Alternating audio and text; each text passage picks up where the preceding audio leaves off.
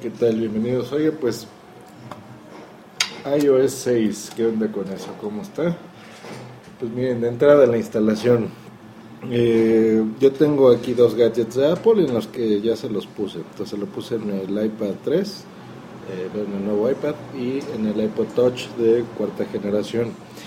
De entrada, lento porque yo tengo mi, mi SP de Telmex es una basura, entonces bajo un megabyte y ni siquiera llega a eso. Entonces se tardó de 700 megas, que era lo, lo que costaba la actualización, este, pues como casi dos horas se tardó en instalar. Entonces eso es malo, digo en bajar. La instalación sí la hice bastante rápido. Hay una pantallita ahí que les les obliga a que si ustedes no tienen eh, cuenta en iCloud, pues la pongan, cosa que sí es muy, muy importante que lo hagan porque se van a evitar eh, ya la sincronización. Ya recuerden que desde la versión pasada ya no es necesario conectarlo a iTunes para sincronizar, entonces siempre es bueno que lo tengan en la nube. La experiencia en el iPod Touch, eh, ahí sí fue mucho más tardado, la instalación fue menor, no recuerdo, eran como 500 megas esa sí la hizo un poco más rápido, no sé por qué. Eh, pero al instalarse sí se tardó bastante, bastante. Yo en un momento pensé que se había trabado porque hay un punto en el que se reinicia y hay una barra de estado y esa barra casi no se movía para nada. Entonces, eh, téngale paciencia si apenas lo van a hacer. No se desesperen porque sí se tarda un ratito en hacerlo. Eh, ¿Y qué más? Bueno, ya la experiencia en sí de iOS 6. Realmente es, eh, yo creo que toqueteos por detrás más que otra cosa espectacular, no lo tienen, no, gráficamente la, la GUI no es así tan avanzada, es básicamente lo mismo eh, en estos dispositivos. En el iPad sí se siente, este, como de por sí es muy rápido, no notas tanto la diferencia, pero sí se siente más fluido. En el iPad lo que es genial pues, es Siri, obviamente, ¿no? En el iPad de tercera generación es el único dispositivo que va, va a estar presente eh, digo que no sean los nuevos gadgets, ¿no? El nuevo iPod Touch, el iPhone 5, pero de los que ya tenemos dispositivos este, anteriores, es el, único que se va a poder poner. En el Touch no. Genial, ¿eh? está muy padre, está, está interesante. Reconoce casi todo lo que tú le pones.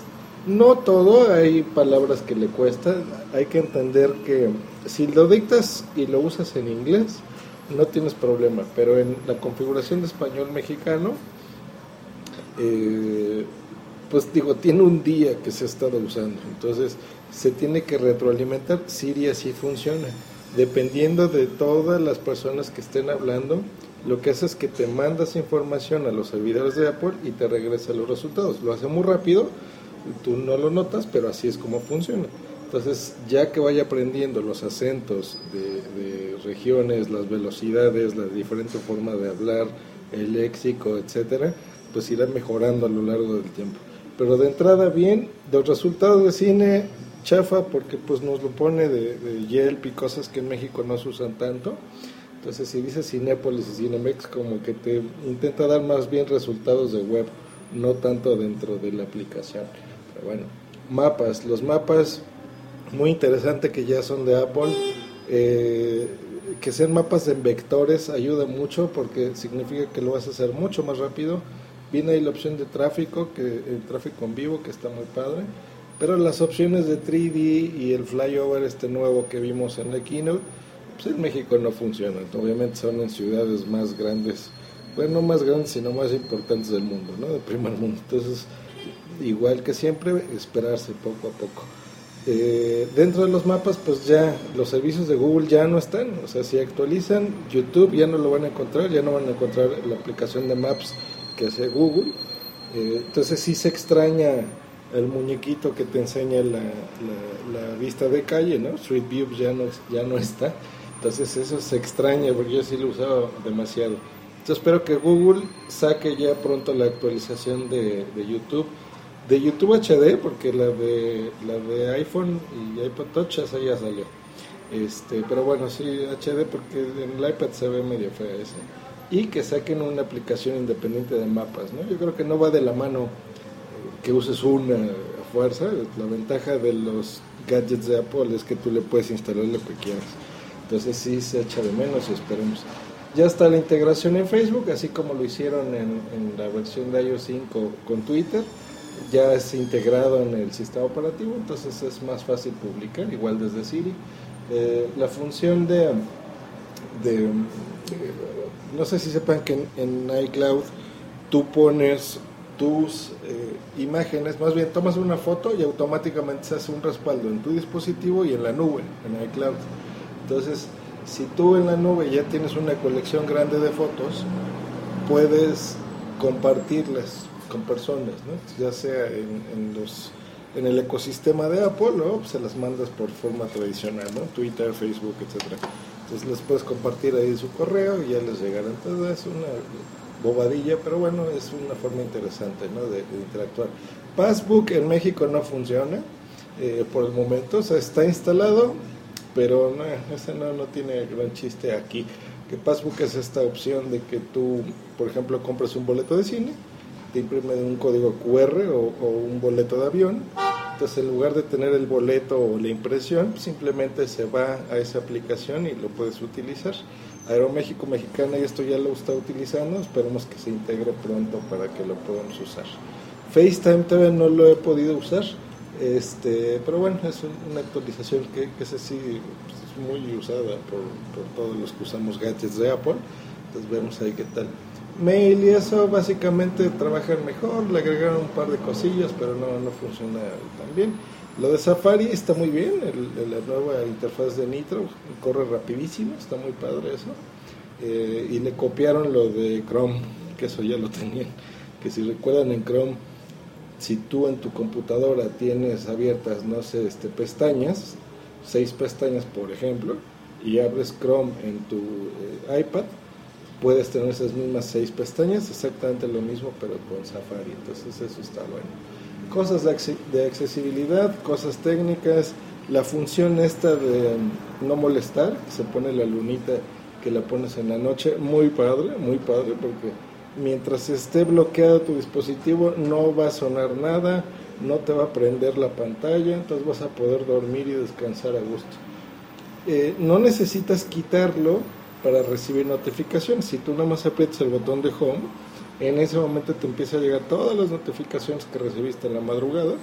Entonces eso está padre porque no te va a molestar eh, mientras esté pulsada. Tiene varias cosas, ya el dictado por voz, aparte de Siri, ya está dentro del teclado, entonces eso es interesante y está bonito, está padre que lo puedan utilizar. Este, vale la pena, sí. Del lado del iPod Touch, los que están de cuarta generación para atrás, o por ejemplo un iPhone 4 que no sea el 4S, pues no van a poder disfrutar. Va a ser básicamente lo que les platiqué, menos Siri entonces no van a notar así como un wow, porque yo creo que la, chulada del iOS 6 básicamente es Siri, ese es así el punto fuerte. Entonces no lo van a notar. Van a notarlo en otras cosas, por ejemplo, en la velocidad. Mi Touch eh, ya estaba medio lentón, ya le hacía falta una restaurada, que no se la ha hecho, o sea, desde hace, pues yo creo como seis meses que no he restaurado el iPod Touch, entonces ya, ya, ya empezaba a dar lata. Y, y es una actualización over the air, eh, over the air, que es que tú te vas a ajustes y ahí haces la actualización. No, no utilicé iTunes para nada, toda la actualización del sistema se hizo inalámbrico, no es necesario usar ya tu computadora o tu Mac para actualizar. Entonces, con esta actualización volvió otra vez a la vida, ¿eh? o sea, yo creo que sería incluso más lento porque pues, es un sistema más nuevo, pero no, va mucho más fluido. Eso me gustó bastante. Eh, no lo probé tanto en el touch porque pues, uso más el iPad, pero sí, muy bien. ¿Y qué otra cosa tienen que tener en consideración? Que al momento de hacer la actualización, al primer día, o sea, yo lo hice a los 5 minutos de que Apple sacó la actualización, lo instalé en ese momento yo ya tenía como nueve o diez aplicaciones que pidieron actualización, que ya estaban preparadas para ser utilizadas en iOS 6. Entonces, muy bien. He abierto aplicaciones que no todavía no los actualizan y no, no he tenido hasta el momento ningún problema. Han trabajado bien. Eh, lo que no tiene ni en el Touch ni en el eh, iPad es la función de fotografías de panorama. Eso sí está feo porque eso de panorama pues está muy padre eh, poder tomar fotos así de forma nativa, ¿no? Me refiero a no, no bajar una aplicación como tal para que lo puedan hacer, pero eh, no se puede. ¿Por qué? Por el procesador. En el iPad se podría, pero insisto que la gente no utilizamos el iPad para tomar fotografías. Y pues bueno, esas son las, las opciones de este sistema de iOS 6. Y me están llegando aquí clics, así que un saludo a todos y nos vemos la próxima. Bye.